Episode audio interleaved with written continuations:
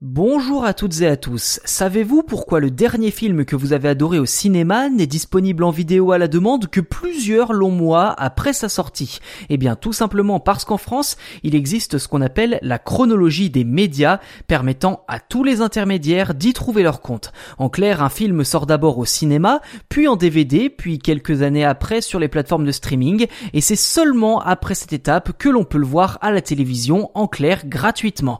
Sauf que depuis le début de la crise sanitaire, l'industrie du cinéma fait face à de gros changements, notamment aux États-Unis, des bouleversements profonds qui devraient également toucher la France avec des sorties de films directement sur les plateformes de streaming.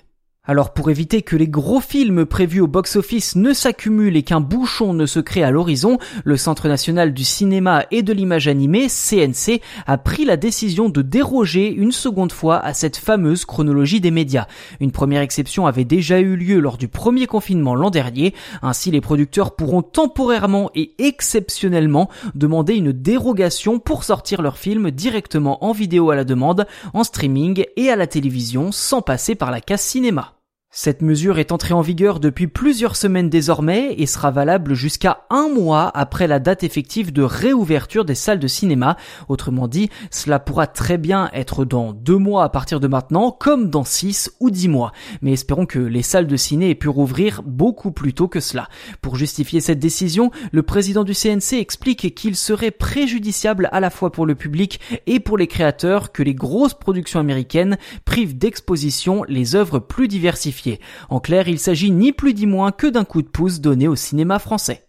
Et justement, du côté des Américains, cette technique a déjà été plébiscitée en fin d'année dernière par Disney avec Mulan et Warner Bros avec Wonder Woman 1984, qui étaient sortis respectivement sur Disney Plus et HBO Max. Une stratégie qui devrait se poursuivre dans les mois à venir, puisque le blockbuster Godzilla vs Kong est sorti le 22 avril dernier directement en VOD en France. Chez Disney, le film Raya et le dernier dragon devrait lui aussi zapper la case cinéma pour sortir sur Disney+, sans surcoût, le 4 juin.